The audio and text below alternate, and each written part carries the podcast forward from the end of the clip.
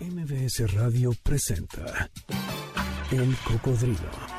Experiencias históricas, callejeras, urbanas y sonoras por la ciudad con Sergio Almazán. Súbete en El Cocodrilo. Aquí arrancamos. Hola, ¿qué tal? ¿Cómo están? Bienvenidos. Muy buenas tardes. Gracias por acompañarnos. Soy Sergio Almazán. Esto es la frecuencia de MBS 102.5 y el reloj de la Torre Latinoamericana ya está marcando pasaditas de las 4 de la tarde en este sábado. Eh, pues momento de arrancar los motores del cocodrilo. Entonces, para irnos a viajar por la ciudad cosmopolita, por ese surgimiento de la ciudad de la segunda mitad del siglo XX, y lo vamos a hacer de la mano de un escritor que el pasado 16 de marzo eh, falleció, pero que tuvimos oportunidad de tenerlo en varias ocasiones aquí mismo en estos micrófonos de MBS 102.5.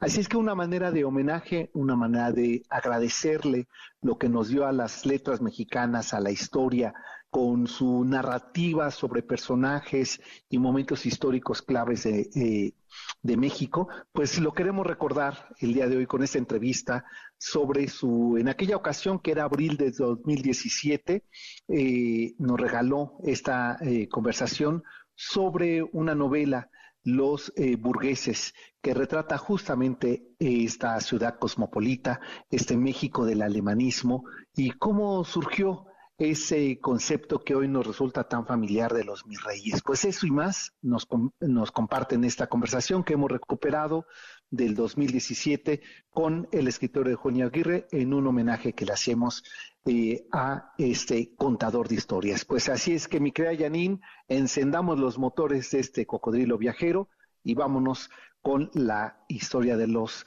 burgueses en la voz de Eugenio Aguirre. ¿Cómo y de qué forma la Ciudad de México entró a la vida cosmopolita? ¿Qué papel jugó la naciente clase de la llamada burguesía mexicana? Eugenio Aguirre, escritor y contador de historias de los grandes momentos y personajes de México, ahora hurga en la Ciudad de México y su naciente clase burguesa de los años 50, más o menos a los años 70 del siglo XX recorre calles, momentos, familias, donde pone el ojo tras la cerradura para entregarnos retratos con arrugas y pieles desnudas de las familias burguesas mexicanas que se construyen a la mexicana en la naciente industria familiar de los que ahora dominan la vida económica de este país a través de las páginas y teniendo como hilo conductor a Gastón Suplice Jr., el tercero de la dinastía, de esas familias nacidas a principios del siglo XX, poderosas en el mercado económico de las épocas alemanistas. Eugenio Aguirre retrata la burguesía nacional, esa que se hace a caprichos y, y excentricidades, a la par que la urbe y la gran ciudad de los palacios crece en infraestructura, en desarrollo urbano y deseos de alcobas grandes, chicas e involuntarias. De las lomas de Chapultepec a Acapulco, del Cumbres a San Millán de la Cogolla, de Uso y Uso a Ibiza, de Ámsterdam, Marruecos, hasta el Café Sorrento con los poemas en voz de León Felipe. Aquí, en las páginas de los burgueses, está la radiografía y los retratos de una clase social que se desvela en las nacientes aguas de Acapulco y amanece entre pachecos salucines de San Francisco. Los nombres de jóvenes canéforas son familias hoy respetables y verdaderos próceres de la tranza de cuello blanco, de la industria y la política, así a la mexicana. Los burgueses, la nueva novela de Eugenio Aguirre, nos permite revisar quizá uno de los periodos más pujantes social y económicos de la segunda mitad del siglo XX mexicanos, donde la economía del famoso milagro mexicano crecen a la par que la sociedad burguesa se engendra, en medio de una etapa de efervescencia de la zona rosa, de las pecanins de José Luis Cuevas, esa zona rosa de, José de Juan José Arriola, del jovencito Cuevas y Miguel Alemán con discursos de modernidad y también, por supuesto, con deseos de que toda, toda la ciudad o toda la población, esa que no rebasaba de los 20 millones de habitantes, fueran excéntricos como lo era él. Aquí está otra vez Eugenio Aguirre reconstruyendo la memoria, la nostalgia y la historia de México del siglo XX. Si con el libro El Abogance nos retrata el origen de los abogados del poder y la cultura de la tranza en México, con su reciente novela Los burgueses, nos entrega la historia social de una clase económica que escala poco a poco construyendo la memoria nacional y hoy somos víctimas de esa perversa relación entre poder y economía. Pues de esta manera te recibimos, mi querido Eugenio. Pues de una manera estupenda, magnífica. la síntesis que has hecho es esplendorosa, muy buena. Oye, primero porque, bueno, te agradezco que una vez más te subas a nuestro cocodrilo, a ese taxi ya un poco traqueteado, pero lo hemos hecho eh, eléctrico para que no contamine esta ciudad. Esta ciudad, pero los cocodrilos fueron un ícono de, del urbanismo mexicano de los años 50 y principios de los 60 que todos eh, veíamos pasar con cierta admiración por la réplica que se había hecho en las carrocerías de estos automóviles Dodge, de Soto, Plymouth, de las fauces de un cocodrilo y los colores, me acuerdo, eran verde y negro. Exacto. Eran sumamente atractivos y sofisticados, ¿no? Era una, una, flota de taxis que no existía en ningún lugar del mundo. Y que además retrataba, eh, Eugenio, lo que se estaba viviendo en la ciudad de México, sobre todo, ¿no? Sí, pero fíjate la fauna. Primero los cocodrilos, luego las cotorras. Las cotorras. Y todo esto convivía con los tamarindos. Exacto. Y bueno, y hay que decir que después surgieron los pericos. Los pericos, sí. Y los tamarindos que eran los agentes de tránsito de que, que coordinaban la vialidad. Exacto. Y, se les llamó así porque el uniforme era la camisa beige y el pantalón café oscuro. Café tamarindo. Tamarindo y reproducía exactamente los colores de la fruta. Exacto. Entonces era, era así como muy exótico decir, un tamarindo me aplicó una mordida. Exacto. sí, sí, El, metalenguaje de la época. De la época, claro. E, era de lo más eh, folclorista y impensado en, otra ciudad, ¿no? Sí, o, si lo estoy pensando después ya en los 70, Eugenio, para eh, seguir la, la, fauna terrestre de esta ciudad de México, eh, de, se inundó el delfín Exacto, que era el camión. Que era el camión. yo me acuerdo tanto de esa frase que decía, ¿cómo un delfín se inunda? Que se la oí decir eh, a mi madre que había ido a cobrar ahí en, la, en las calles de República de, Brasil y que dijo, no hombre, me tardé tanto porque se había inundado el delfín. decía, ¿cómo un delfín se inunda? Es que los camiones también tenían su nombre. Los, nombre. los que circulaban por la avenida Coyoacán, que eran de color amarillo con una franja roja, les llamábamos los chatos. Los porque no tenían cofre, o sea, el motor estaba integrado a la, a la carrocería. Y había el, el, Bellas Artes, que era de color verde moco, con una franja gris. Claro. El circuitos... Eh, el circuito y en, circunvalación, y, anexas, que eran de color gris con unas franjas azules y negro. Este, había los tranvías también maravillosos pues que circulaban por Álvaro Obregón y los iban por Revolución hasta Tlalpan. Hasta Tlalpan.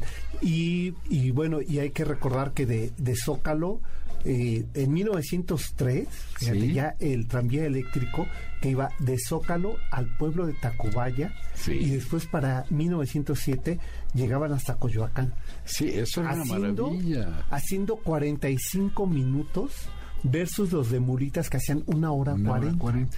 Fíjate, yo vi todavía, bueno, todavía me tocaron esos, esos tranvías que eran maravillosos y los, los volví a ver en Lisboa, en Portugal, ah, no? ya en los años 70, seguían circulando y eran perfectamente elegantes porque todo el, eh, toda la madera era, eh, estaban cubiertos por entablerados a la inglesa con cristales biselados con asientos de piel, eran elegantísimos. Los bronces donde de donde te agarrabas era, eran verdaderas piezas de museo circulantes. Sí, como no. Maravillosos. Y es que estas tenían cortinas. También, claro, para, eh, para que las señoras pudieran eh, guardar cierta discreción y no les estuvieran ventaneando como decimos ahora. Exacto, sí. Era, era muy lindo. La, la concurrencia, y eso lo, lo, relato en la novela, de los personajes en los camiones, era fascinante. Por ejemplo, en la novela recuerdo a Guama, Claro. Que era una, una, especie de gigante que estaba siempre en la Facultad de Filosofía y Letras o en la de Derecho en la UNAM, pero a veces se subía a los camiones con una varilla porque presumía ser ciego, aunque no estábamos seguros de que fuera ciego. Y nos hacía proclamas de príncipes de la luz, cáiganse con una lana que quiero comer caliente. Y como era muy grande y traía la varilla que esgrimía a todos lados, pues sí te daba cierto miedo y entonces le dabas ahí un, 10 o un quinto, porque la, la numismática de la época pues era, era de, cifras, de dígitos muy escasos, digamos. Fíjate nada más, o sea, estamos hablando porque es que después, y me quedo con esta imagen para hacer la pausa, después de este personaje, en los ochentas, eh, prácticamente todos los ochenta, tuvimos en la zona rosa a una poeta. Ah, maravillosa. Maravillosa también. Ella con, eh, con su paraguas, ¿no? Estás hablando de Pita Amor. Estoy hablando de Pita Amor. Quien alguna vez me paró en la calle de Florencia, iba yo en mi coche, me paró y me dijo, bueno, llévame aquí a dos cuadras porque ya no quiero caminar. ¿Qué tal? Entonces subió a mi coche y traía una, un frasco de, de suero de esos que dan en los hospitales. Él venía con un camisón blanco y ya la llevé a su destino. Y fue una experiencia fascinante para mí porque yo sí la reconocí. Si, si sabías que se trataba de la se trataba de la gran poeta Pita Amor, además que ya en esas épocas o un poco antes eh, se había emparejado con Aui Olin. Ah, ya. Y juntas este, se reunían en alguno de los parques de la ciudad y se sentaban ahí a leerse sus poemas, y a comer cacahuates, porque eran gente muy pobre. Sí. Y fíjate, Pita Amor venía de una familia de la alta burguesía. De la alta burguesía, ya que estamos hablando de, ello. De eso. Pues este, a mí me tocó y, te, y conservo todavía en una servilleta de Vips un poema que me escribió para que le invitara a comer. Mira. Eh, yo, yo era tendero de, la librería francesa que estaba en Niza e Insurgentes. Ahí yo vendía libros y ella llegó y... te este, un, poema. Me dijo, a ver tú que tienes cara de tameme. Ah, mira. Este, invítame a comer, me dijo. Y yo te regalo un poema que seguro nadie te va a regalar en la vida. Y efectivamente, me sentenció, nadie más me regaló un poema, en la vida, pero quien me lo regaló fue Pitamo. ¿Sabes, ¿Sabes quién regalaba servilletas con dibujos y era muy generoso? Siempre fue muy generoso. José Luis Cuevas. Ah, ¿qué tal? ahí en el Café Toulouse Lutre, Ajá, en el pasaje Jacarandas, si estaba José Luis y te tocaba sentarte con él y estaba de vena, de pronto lo veías que estaba dibujando y de pronto te decía, mira, toma esto es para ti. ¿Cómo? Sí, sí te lo regalo.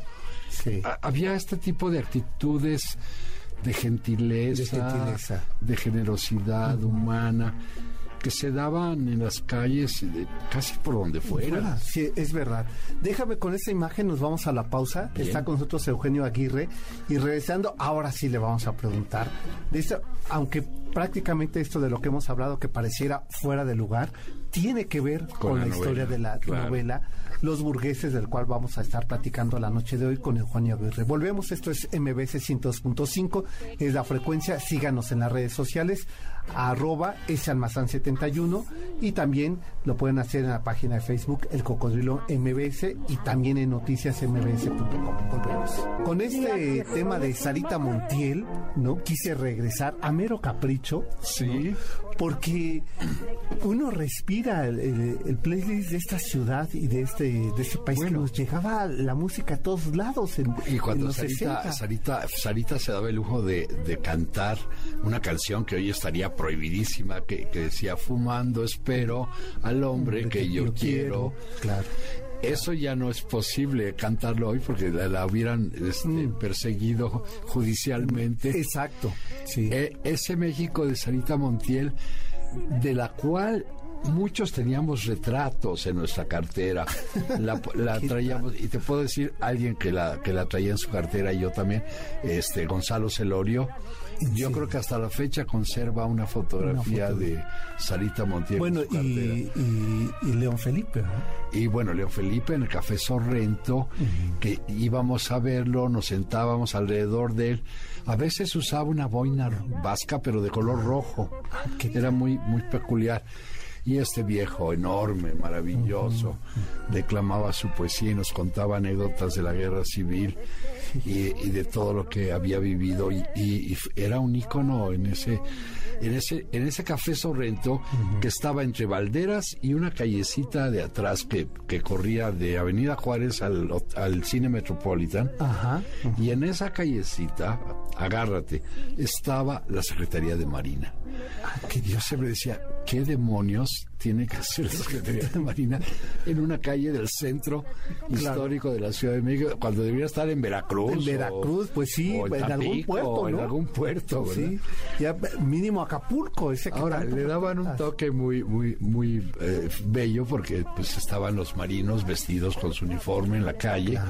Y es un uniforme precioso. Entonces. Oye, y además si uno sigue por esa calle que eh, de Independencia, sí. Eh, llegábamos al otro extremo, casi esquina López, sí. donde estaban los de bomberos, la estación de bomberos. Estación de bomberos. Que hoy es el Museo de Arte Popular. Arte Popular, y estaba también muy cerca ahí la, la sexta delegación en Revillagigedo. claro. Que estaba en una especie de castillo construido con piedra negra. Ajá, sí, como este, que era este, espeluznante y a la, a la vez muy atractivo porque había dos delegaciones donde todos los jóvenes caíamos tarde o temprano. Esa y la octava que estaba donde está donde estaba el parque el parque del Seguro Social, el parque de béisbol. Claro, el parque. Hoy, hoy Parque Delta. Delta, el parque Hoy, la plaza que era el Parque Delta. Exacto, ahí estaba la temo que viaducto. Y ahí íbamos a caer invariablemente todos los jóvenes por infracciones de tránsito o porque andábamos subidos de copas, o porque nos peleábamos, por ejemplo, en el Gitanerías. Ah, bueno. Donde el ambiente era bravo y, salías normalmente con ciertos moretones en la cara.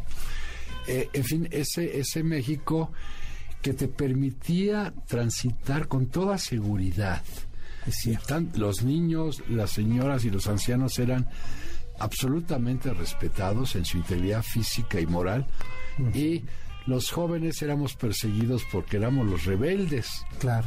Pero no porque hubiera intención de lastimarnos.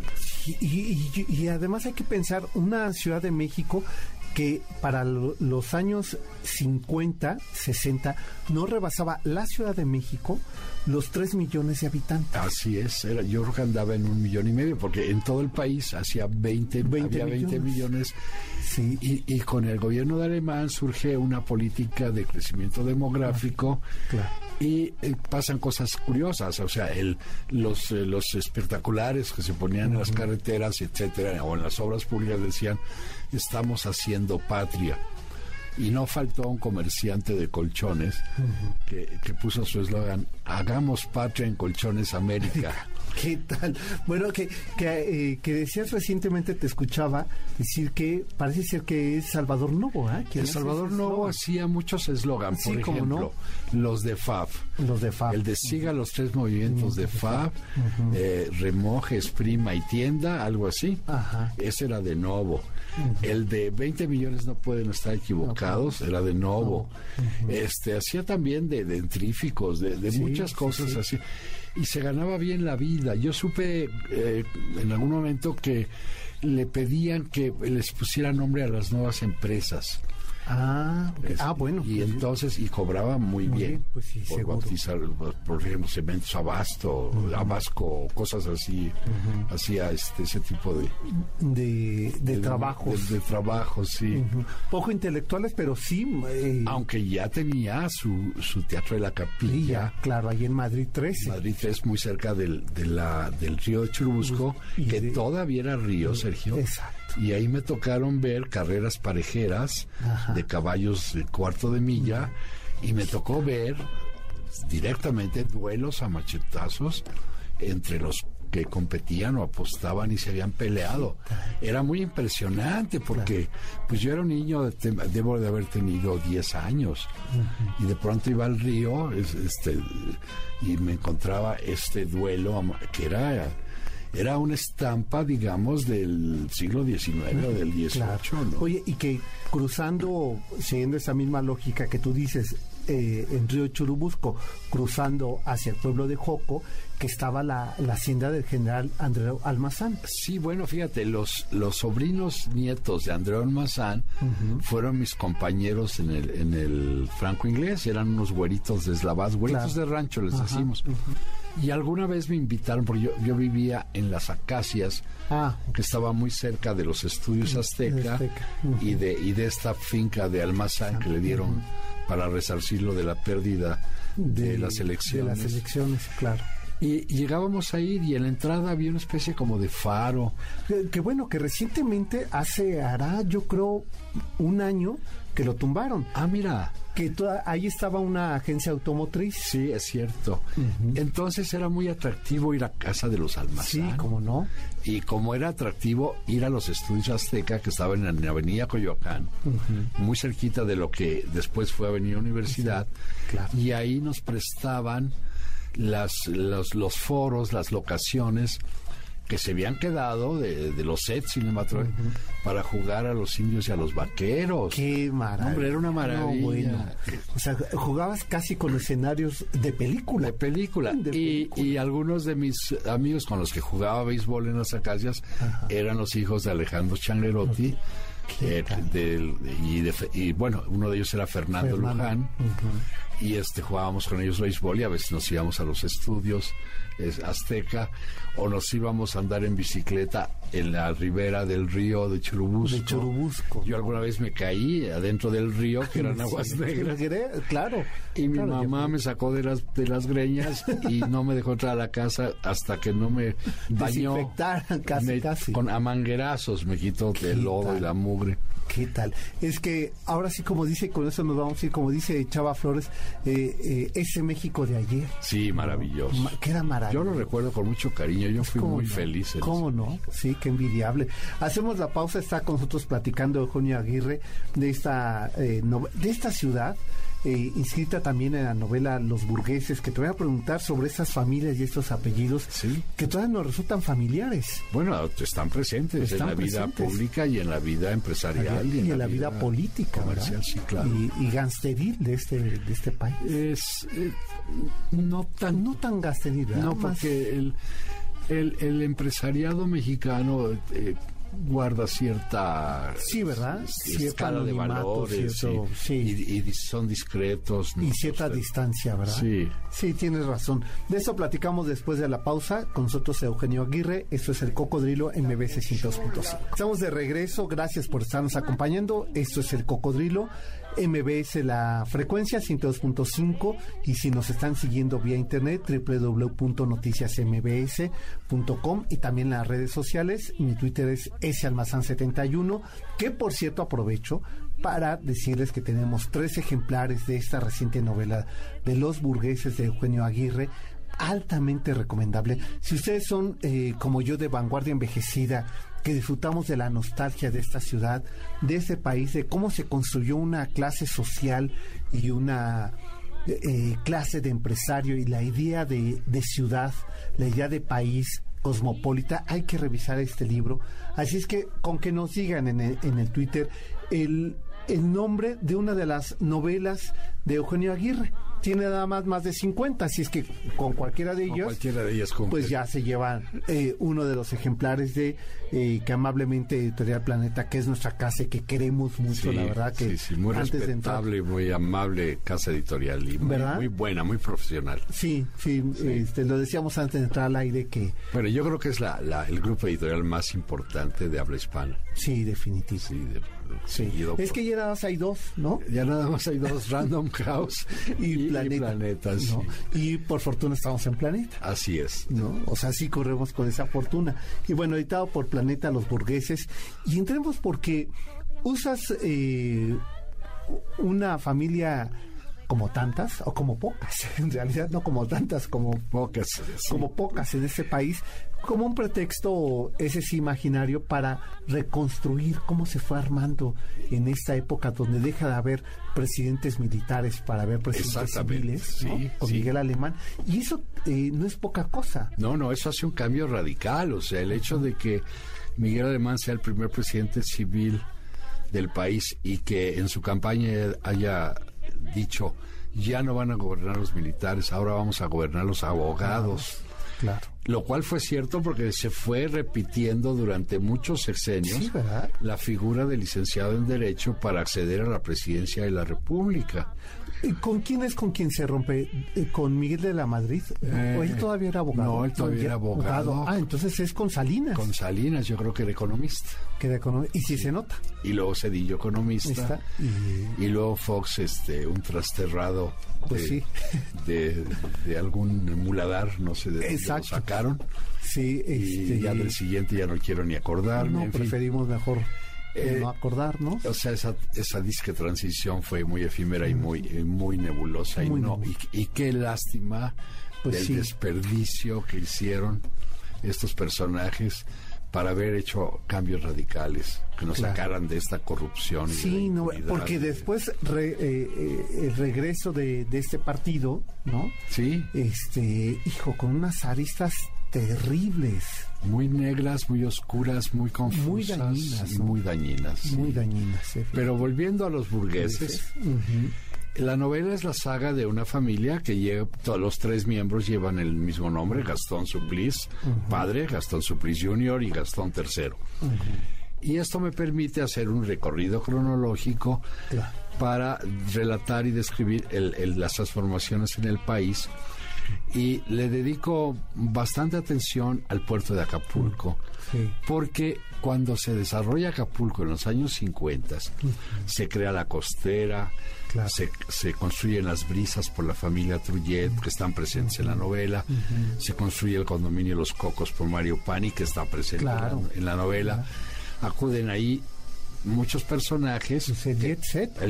y el jet set se va a reunir en el Hotel Villavera. Claro de Teddy Stoffer, donde llegaban personajes como Onassis, Atenor Patiño, el, el, que construyó Isabel Sheraton, y, las hadas también lo construyó Atenor Patiño, este, Elizabeth Taylor. Eh, Gregory Peck, Lana Turner, eh, Sasa Garbor, eh, María Félix, Silvia Pinal, Silvia Pinal, este, las hermanas Velázquez, mujeres bellísimas. Decías que no había que contar porque yo decía, bueno, aquí faltó Tintán, pero es que él no pertenece. No, Tintán no, era del jet set. Tintán fue mi vecino. Ah, sí. En la misma calle, en las Acacias, donde, yo vivía en la calle 1 vivían Tintán y Marcelo. Marcelo. El Ojo Valdés y el enano Tuntún. ¿Qué tal? Eran nuestros vecinos. Oye, después me entero que es Tintán quien compra donde ahora está el, teatro de los insurgentes. Sí, claro. ¿Verdad? Y, junto a ese teatro, muy cerquita, a, una, a una cuadra, estaba la casa del presidente Adolfo Ruiz Cortines. Claro. Quien salía a pasear a la calle sin escoltas, sin guaruras, sin nada, como si fuese un estadista sueco o finlandés. Y lo podías saludar en la calle, podías platicar con él. Era un hombre encantador, un muy buen presidente. Para mi gusto, el mejor presidente que tuvimos después de la revolución. Porque fue un hombre honrado, sensato, coherente que, que mantuvo el status quo para que el país siguiera progresando en una dentro de una sensatez de proyectos políticos, etcétera, con muchos este eh, planteamientos de índole social. Este fue el primero que se atrevió a decir vamos a hacer algo con el, nuestros litorales, la marcha al mar que desafortunadamente nunca se cumplió porque nadie explotaba los litorales. Ahora, lo de Acapulco es interesante porque es el momento en que surge la industria del turismo. Claro que hoy es fundamental para la economía del país. Sí, definitivo. Y que recordarás que en estos gobiernos panistas pensaban desmontar la Secretaría de Turismo. Pues sí, es que yo creo que la lobotomía que les, se les practicó fue muy grave, porque no, no daban luces para nada. Porque dices, a ver, una de las industrias más importantes del desarrollo económico de ese país hasta el día de hoy. ¿eh? yo creo que es, la, cuarta o tercera este, eh, industria que, de, que genera divisas para el país. Sí, cómo no. Y, no es poca cosa, ¿eh? No, no, no. Estamos hablando de miles de millones de dólares. Exacto. O sea, no y que tiene que ver con empleos y que tiene que ver con la y, la proyección del país. Exacto. Cultural, socialmente hablando, por supuesto en geografía y recorridos turísticos. No, es una historia, es una, es una industria muy noble. Mira, noble. yo estuve en Ibiza, en la isla, viviendo en la isla de Ibiza en el año 69. Qué envidiable.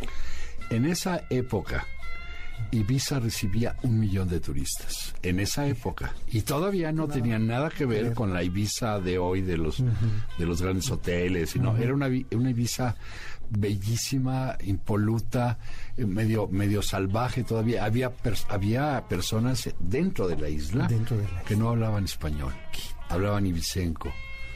y, y podías vivir, yo como hippie podía vivir claro. este actuando tres, 30 segundos en alguna película de piratas o de vaqueros que te contratabas ahí y te pagaban lo suficiente para comer una semana, ¿no? Y estás diciendo esto, me parece una analogía con lo que pasaba con el Acapulco de la década de los 60, sí, ¿no? Sí, sí. O sea, Tarzán me parece uno de los mejores ejemplos de lo que representaba para la meca internacional del cine un escenario natural como es como el, Acapulco. Acapulco, era, era, y es una maravilla. había, había que eh, rescatarlo de, la, de, toda esta violencia que está viviendo. Claro, eh, Acapulco llegó a ser la perla del Pacífico Pacífico, quizás el puerto más importante en, su momento de todos los litorales eh, del, del, mundo. Del mundo. Sí. Las muestras de cine. Sí. O sea, hoy vemos Cannes, eh, hoy vemos eh, este, los Goya en, sí, en, en los, Oscar, pero los Oscar, pero lo que pasaba en el cine que fue el impulso de Miguel Alemán Hijo. Sí, eso se, esas, esas reseñas de cine se daban simultáneamente en el Cine Roble aquí en la Ciudad de México, que se cayó con el terremoto, y en el Fuerte de San Diego, de San Diego en, Acapulco. Imagínense el escenario. Sí, no, no, no. Imagínense quien me están escuchando ir a un puerto de, del virre, del, de, una fortaleza de la época del virreinato a ver las, las películas que se estaban haciendo en el momento. Bueno, la gente iba vestida elegantísima, claro, con su ropa de playa, pero, pero las mujeres más bellas del mundo estaban ahí, los actores, y todo esto se, se confabulaba con un hotelito que construyeron John Wayne y Johnny Weissmuller, el famoso Tarzán que estaba casado con Lupe Vélez, que se llama Los Flamingos. Todavía existe, la parte vieja de Sí, hombre, que es una no, hombre, es una joya. Es una joya arquitectónica de ubicación. en todos sentidos. En todos los sentidos. Porque entras ahí y se suspende el tiempo. ¿eh? absolutamente. Sientes de veras esa nostalgia. Déjame hacer la pausa, es que cómo nos emociona hablar justamente de este país y de la historia de este país a través de la obra de Eugenio Aguirre, que está con nosotros y que valoro mucho su, su presencia y su visita a la cabina y a este nuestro cocodrilo. Así es que volvemos después de esta pausa. Eh, continúa con nosotros Eugenio Aguirre hablando de las burgas. Estamos de regreso, Eugenio, y bueno, nos habíamos estacionado en Acapulco, pero es que sabes que también en tu novela... Eh, eh, uno de los personajes viaja a un lugar que yo conocí hace dos años y que lloré de verlo, o sea, y además fui por carretera, recorrimos por carretera, estas que casi son eh, la frontera con, con, Francia, que es este eh, la parte de la frontera española con Francia, sí. sí, sí, que es donde los Pirineos, los Pirineos, donde surge eh, el español. Así es, sí. Híjole, Mira. qué lugar y qué maravilla que lo hayas hecho al personaje recorrer e ir hasta allá en algún momento estuve en La Rioja.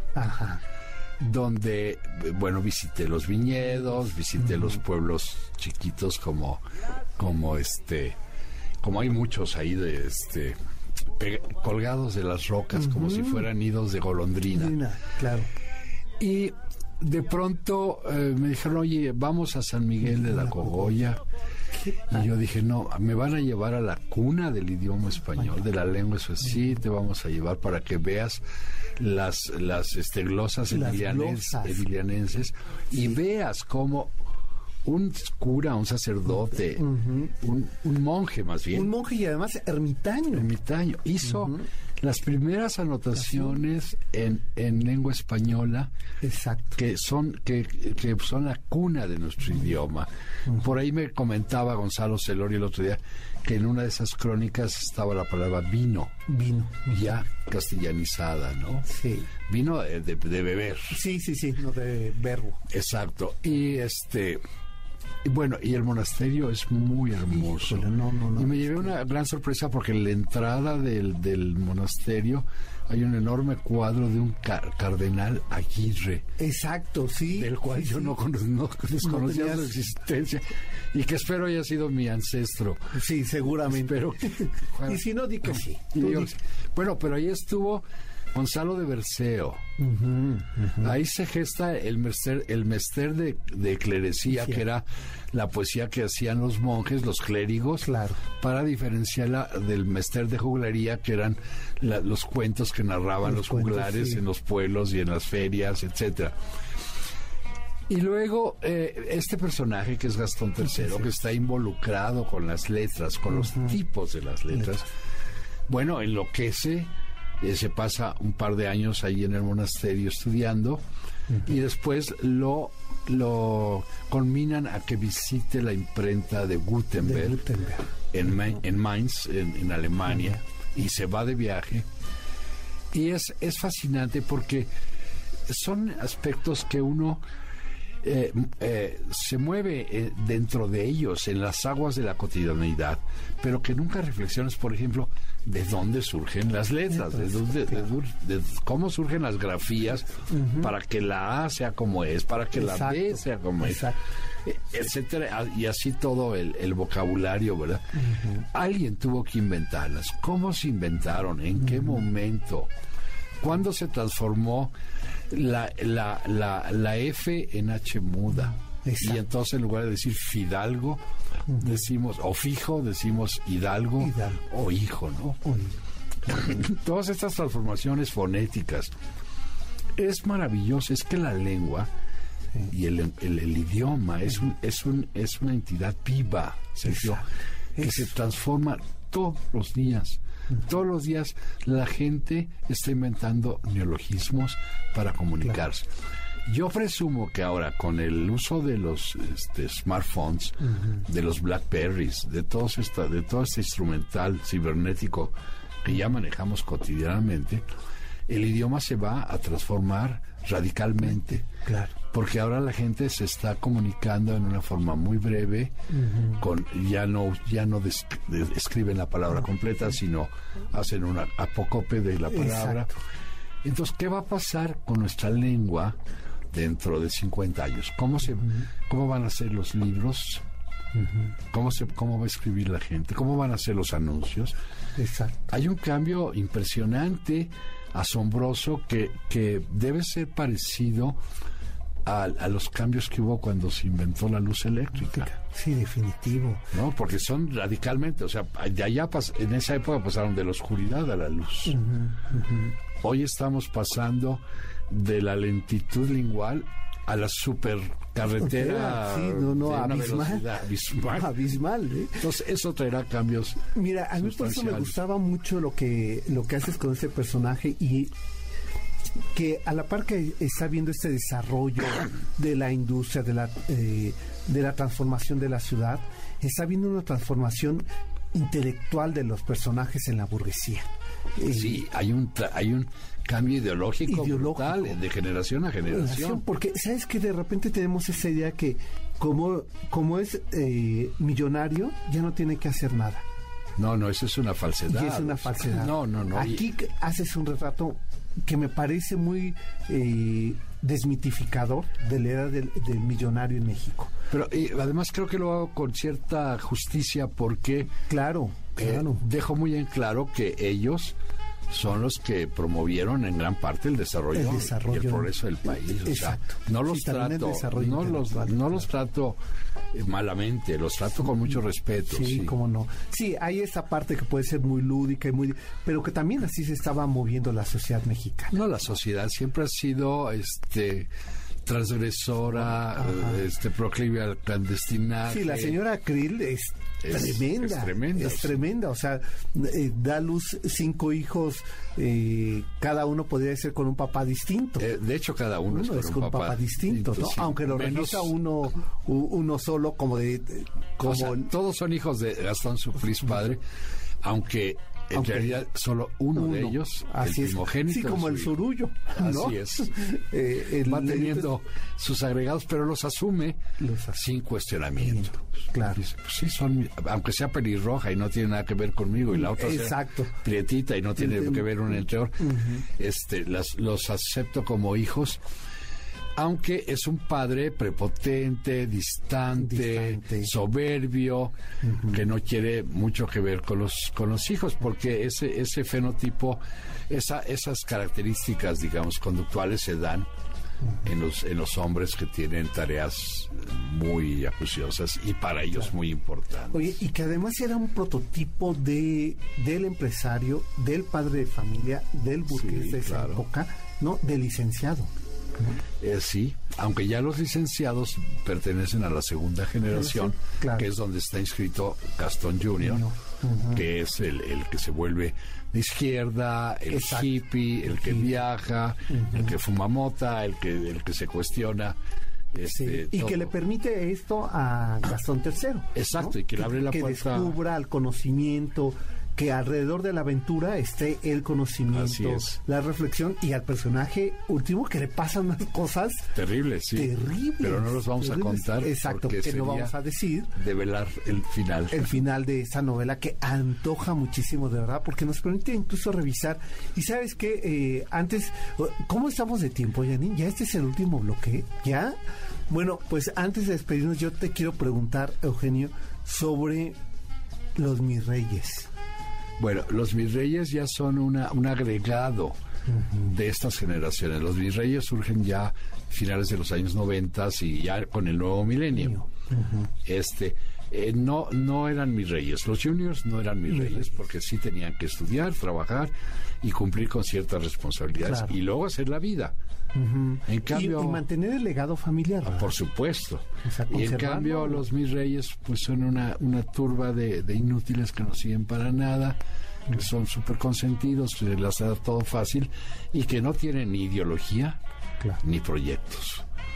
O sea, no tienen nada. Es una son generaciones que se van a perder. Como generación espontánea. En el fango del, de la historia, ¿no? Ya, sí, porque yo decía, es que ellos, eh, estos que tú retratas no se parecen a los virreyes, no. A los que ahora están eh, asumiendo cotos de poder que no necesariamente son económicos. No, no, no, pero no, no tienen nada que ver. No tiene nada que ver, no, No, esos años 50, 60, 70 no, no tuvieron una réplica eh, de, digamos, de, de esta actitud dispendiosa y, y, negligente que tienen ahora. Ahora, sí. Es decir, si hubo una distancia, creo que una distancia que se conserva hasta el día de hoy en México entre el empresario y el político. Sí, claro, y además somos una sociedad clasista, no somos racistas estrictamente hablando, pero sí somos clasistas. Sí, ¿verdad? Y las clases, eh, pues, pues, sí. Sí, aun cuando la clase política cree entrar a la clase social. No, no, no los, políticos no acceden a las esferas de la alta burguesía. Sí, no. No, porque no los sientan en su mesa, ni comen con ellos, ni, ni hacen muchas cosas que, que podrían hacer juntos. Incluso hoy leía una nota y decía, incluso no ni le responden el teléfono. Para nada. O sea, no, me, no me imagino a don Lorenzo Servirge o, o a los señores este Bayeres eh, eh, o a los señores este Trujillo o, o, o Krill o o este Corcuera sentados junto a un Montiel o a un este o a un eh, Beltrones o a un Del Mazo, no, no tienen nada. o un Duarte. Eh, las clases, las altas clases sociales en México se comportan como decía don Alfonso Reyes, todo por el pueblo, pero nada con el pueblo. Y con eso nos vamos a despedir. Con eso nos despedimos. De don Alfonso Reyes, nada más. Nada más ni nada menos. ¿Eh? Que ese sí era chiquito pero picoso, ¿verdad? Chiquito pero picoso y que venía de una familia de la altísima burguesía porfiriana, sí. Claro, claro, sí, sí, sí. Pues eh, te agradezco mucho, Eugenio, que nos hayas acompañado esta noche. Siempre para mí será un gusto saber la admiración que te tengo y sobre todo la gratitud que tengo por hacernos estos retratos de la no, ciudad. Te agradezco mucho tu, generosidad y, recibirme en tu espacio que es magnífico y lo respeto y lo admiro mucho. Pues gracias Eugenio y espero que, y seguro ya estás trabajando en otra cosa y que pronto nos vamos a sentar para hablar de Quizás el año que entra platicaremos de otros tópicos. Seguro que sí. Pues nosotros ya nos vamos, pásenla bien. Buen fin de semana, nos encontramos el próximo sábado en punto a las 4 de la tarde en una emisión más del Cocodrilo. Hasta entonces. MBS Radio presentó El Cocodrilo. Experiencias históricas, callejeras, urbanas y sonoras por la ciudad. Súbete en el cocodrilo. Nos escuchamos el próximo sábado aquí, en MBS 102.5.